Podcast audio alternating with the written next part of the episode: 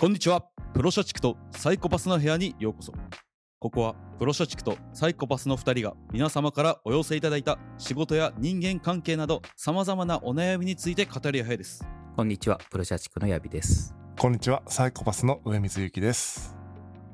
こんにちはアシスタントのマサです本日もよろしくお願いしますよろしくお願いします。お願いします。なんか普通に戻りました。わざわざこれヘッドフォン外して今聞かないようにしたんですけど。よかったです。はい。今日も頑張っていきましょう。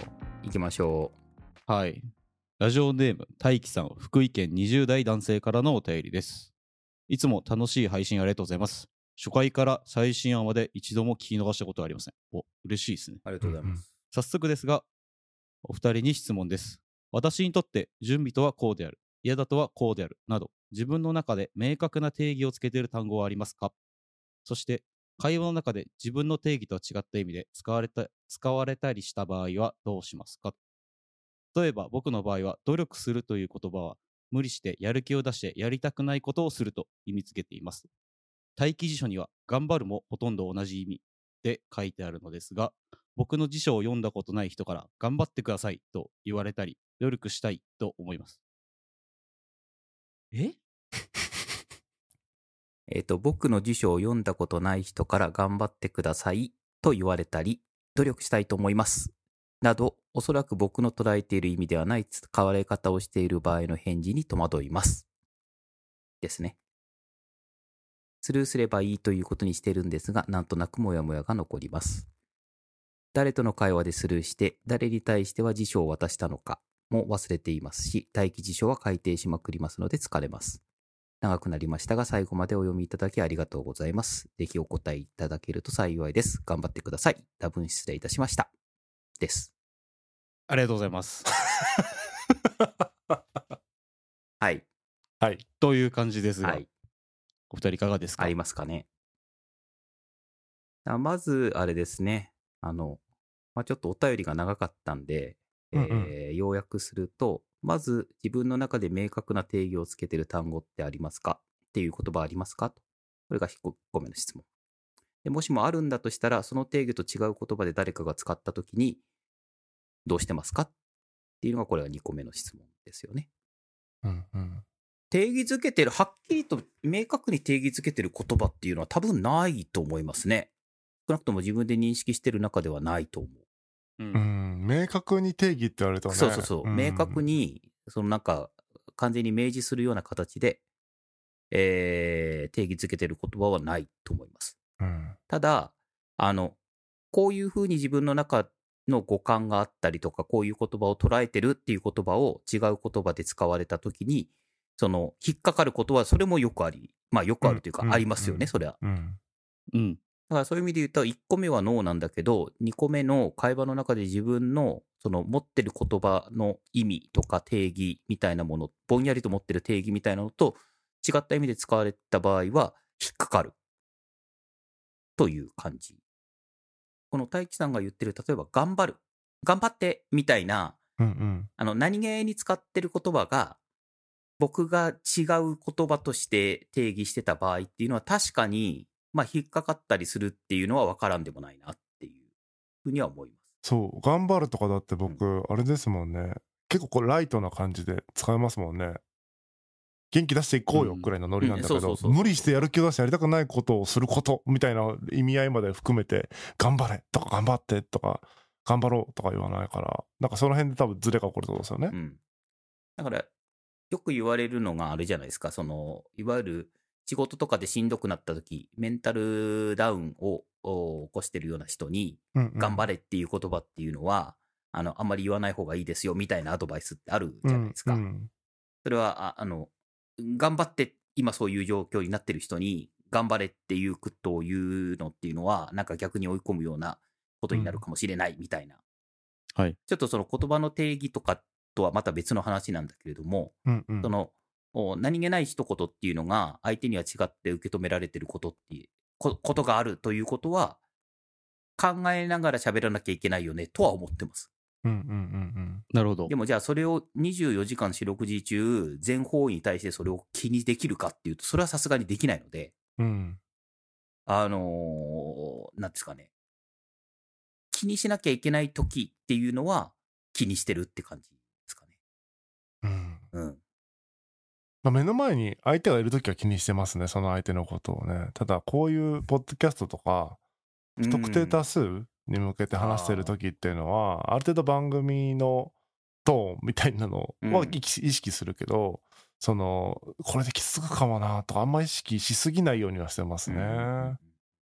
うんもうどうしようもないって言ったらだけども、ね。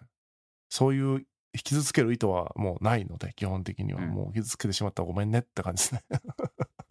割り切るみたいな感覚に近いんですかそれって？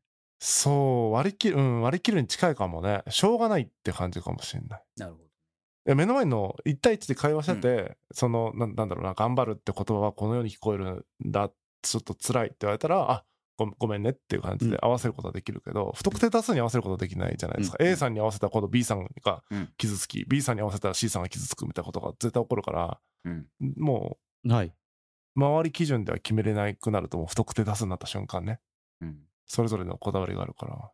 あそういう意味で言うと僕は全く今、上村さんに言われるまで覚悟してせずに喋ってたなって思う あの、1対1対人とかの時は気にするんだけれども、はいはい。こういうところで、その、覚悟せずに喋ってるなって感じですね。あ、そうですか。うん。僕はやっはいぱサバンナに生きてないんでね。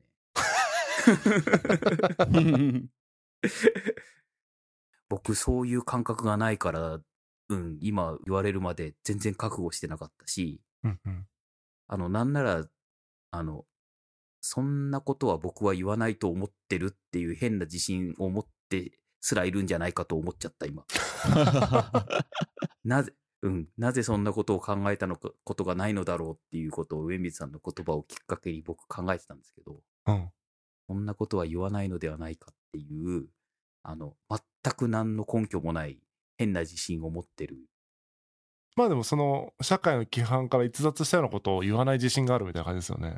いや、でも、でも、さっき海さん言ってた通り、はい。ある人にとっては規範なんだけど、別の人にとってはそうではないみたいな状況っていうのは普通にあるわけじゃないですか。まあそうですね。う。ん。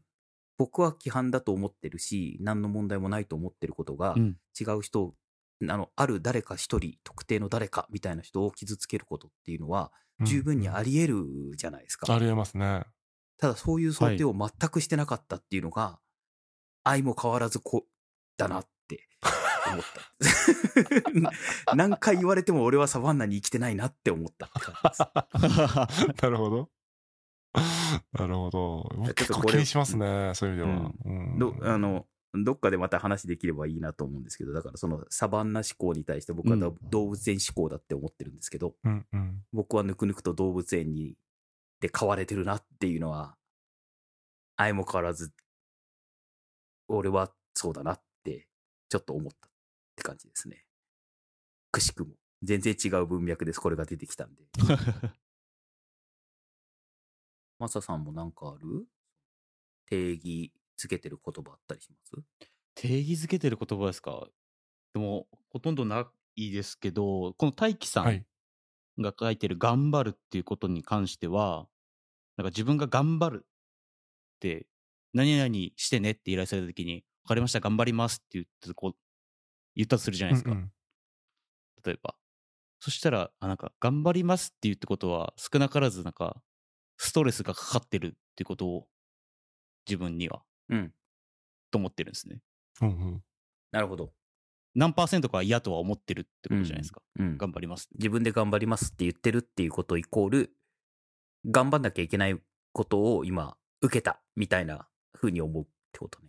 うん、なるほどね。はい。って思うんだなって、最近思いましたね。うん。言うまでもないことを言っているみたいなこと？そうですね。頑張りますってことは、少なからず100%、なんていうんですかね、ハッピーな状態でやるっていう感覚では僕はないのかなって思いました。なるほど、なるほど。うん。やっぱこのじゃあ無理してるみたいな要素が、だからこの大輝さんの定義に近いニュアンスがあるってことか。近いのは、う。そうですね。そうかそうか。それは、なんかわかるなって感じです。本当元気出すぐらいのニュアンスしか持ってないんだよな、僕は。頑張るって言葉に。多分、無理してやらないからだと思う。そうだね。そうだね。から僕は全く逆の意味なんだけど、あの、無理してやることが当たり前だと思ってるっていうことなんでしょう。僕も全然 そういう、そういうふうに、あの、大輝さんとか今、あの、マサさん言ったような風に捉えないけど、もうニュートラルっていうかナチュラルに、あの、無理してやることしか前提にしてないっていう感じかな。うんうんうん。そうだよな。うん。頑張るは結構分かれますよね。う。うんんだから結構ね、頑張れっていうのは、ちょっとその、か気軽に使えるワードじゃなくなってきてるなっていうのは僕は思います。この20年の間において。うんううんかります。うんうんなんか昔はもっと気軽に頑張れってこう言ってた気がするんですけど、うんうんうん。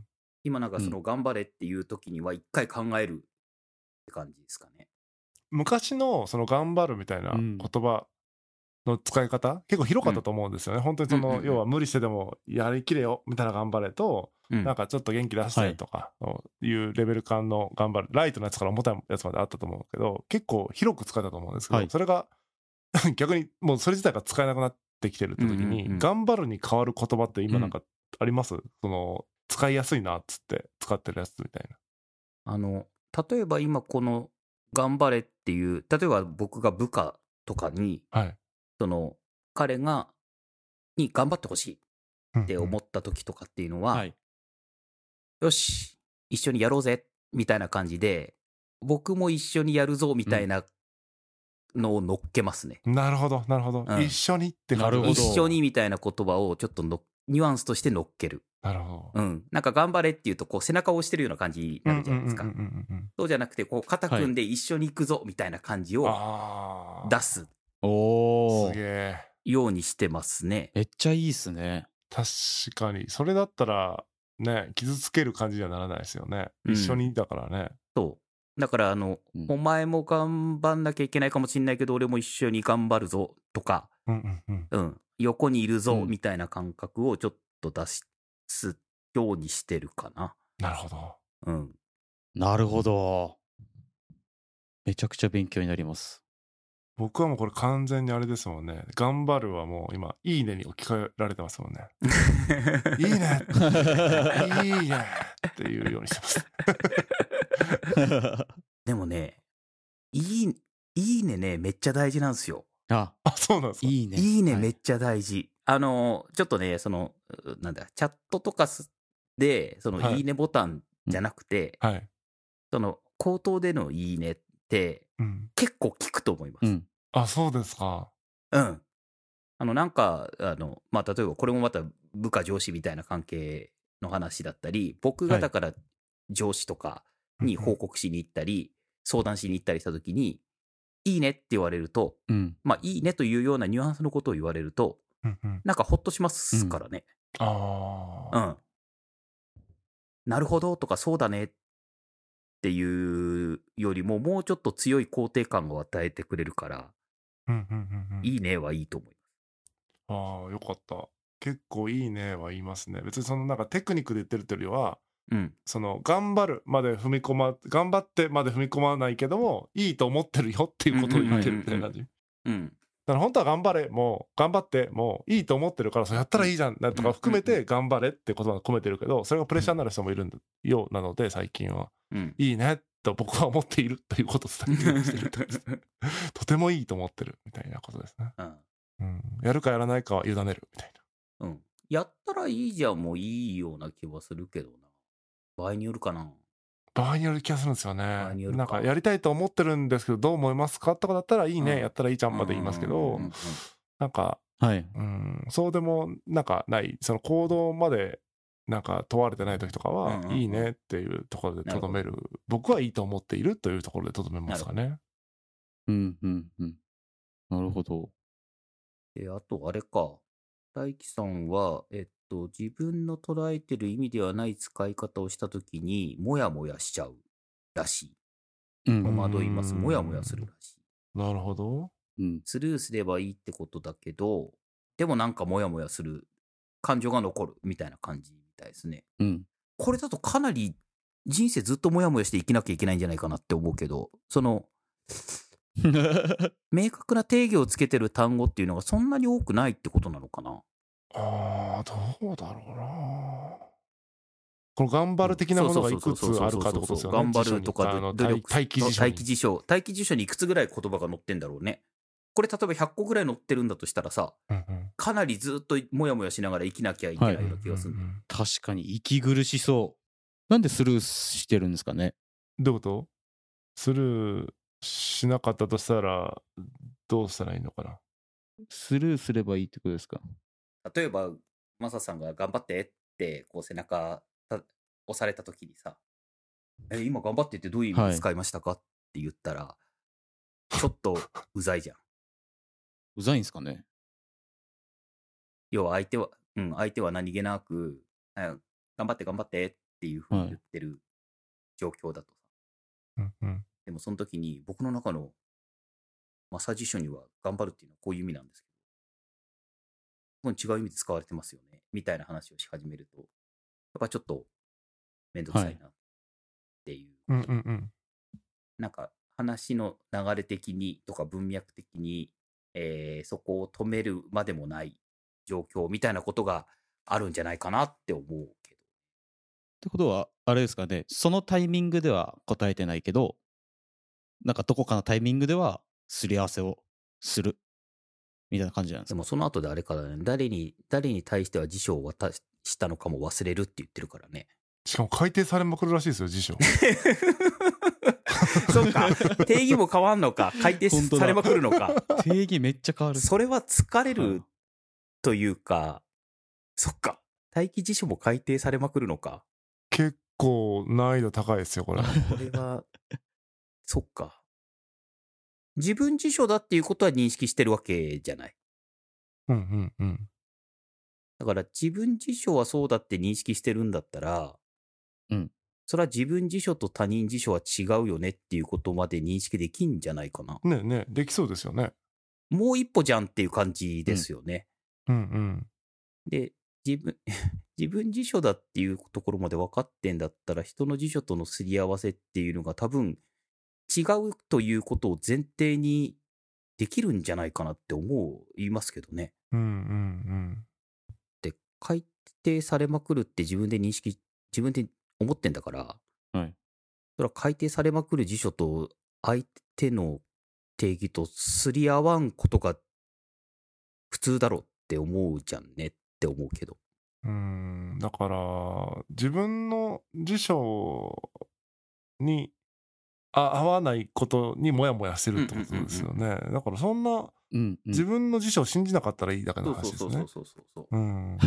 自分、そう、自分の辞書が絶対だと思ってなきゃいいんじゃないっていうことかな。うんうんうんうん。だって自分辞書なんだからって感じじゃない？もう、もうすぐでこのモヤモヤはなくなるような気がするけどな。うんうんうん。世界にはいろんな辞書があるって終わりですよそね。そこまでいけたら。そう。要は、だうん。から自分辞書が持ってるっていうところまで分かってんだったら、ヤビーにもヤビー辞書があるし、ウェイズ辞書があるし、うん。マサ辞書があるっていうところまでも必然的にたどり着くと、それぞれに書かれてる定義っていうのは当然違うものだっていうふうになると、うんうん。そこの間にうん違うことが書いてあるっていうことに、もやもやしなくなるんじゃないって思うけれども、それでももやもやしちゃうのかな？自分自身の辞書がた改定されてるから過去の自分と今の自分でも辞書が違うからねその変わるということとか違うということに対するにでも認知できてるはずなんですよね、うん。だからあと一歩っね。て感じですね本当に。自分の中で明確な定義をつけてる単語で自分の中の定義すら変わるっていうことも後の方では認識してるわけだから。だからやっぱそのうん。明確な定義をつけてる単語自体ないんじゃないっていう。確かに。確かに。今その瞬間の大輝さんの定義であり、ひょっとしたらうん。10分後うん。の定義は変わってるかもしれないよねってうんうんうんうん。思うと、そりゃ自分の中でもそうなんだ人は違うよねってなると、もやもや残んなくならないかな。なってほしいねうん なってほしいうん。ね、やっぱりなんかもやもや残ることがあんまり、あの、良くないような気がしてるってことでしょ？うん。だからモヤモヤがなくなればいいんだとしたらね。うんうん。もうちょっとでモヤモヤがなくなりそうな気がするんだけどな。うん。もうこんなとこじゃないですか。こんなところですかね。うん。確かに。じゃあ、もう少し頑張って。頑張って。ちょ、ちょ待ってよ、お前。そこで頑張って使うの？今、最後の最後でモヤモヤして、大輝さんモヤモヤして、この番組に。失礼しました。この番組では皆様からのお便りやお悩みをお待ちしております。恋愛、仕事、家族の悩みなど何でも大歓迎です。お便りは番組概要欄をご覧いただき、メールフォームからご応募いただくか、またはハッシュタグ、シャチコパスでツイートお願いします。それではまた次回お会いしましょう。ありがとうございましたあ。りがとうございました。